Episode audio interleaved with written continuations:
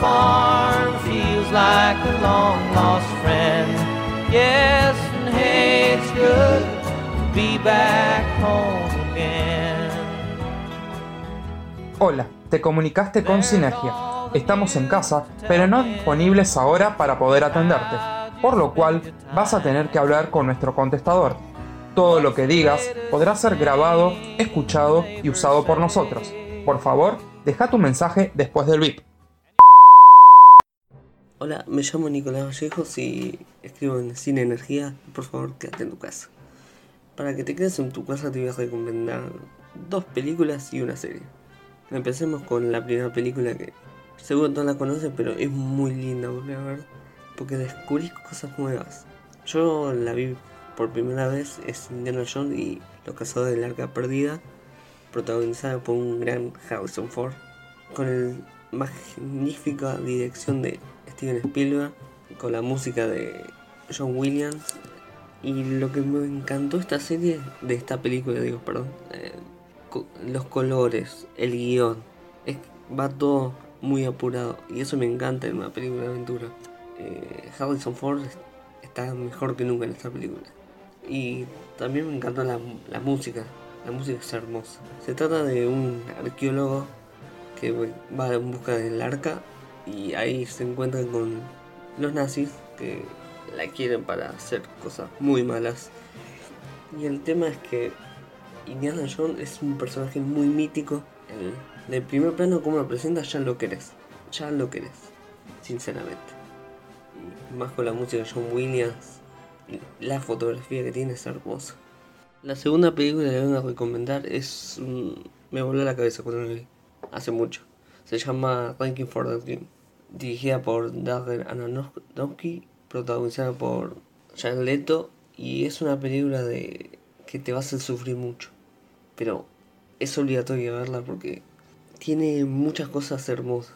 La fotografía, hay momentos que no te lo vas a sacar de la cabeza.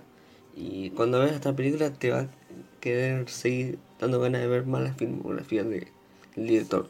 Es muy interesante, tiene momentos fuertísimos. El guion es una locura. No puedo explicar lo que vi esta película. Me encantó, pero me hizo, me destruyó. Así que véanla, está muy buena. La última cosa que les voy a recomendar se llama Fargo y es una serie que está basada en la película de los Cohen. Si no la vieron, otra recomendación, véanla. Que se trata de, de una antología que ya tiene tres temporadas. La primera temporada es actúa Martin Freeman y es sobre un tipo que le sale todo mal, pero todo mal.